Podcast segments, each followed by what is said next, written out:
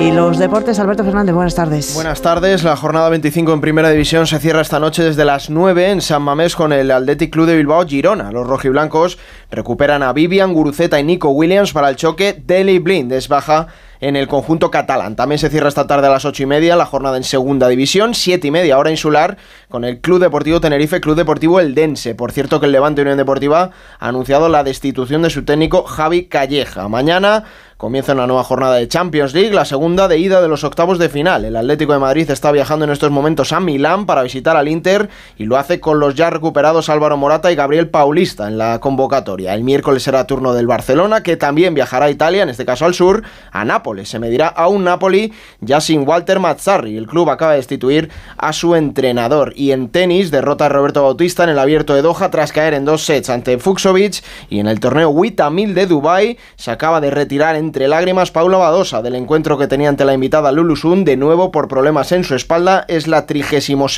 retirada en la carrera de la tenista catalana por una lesión.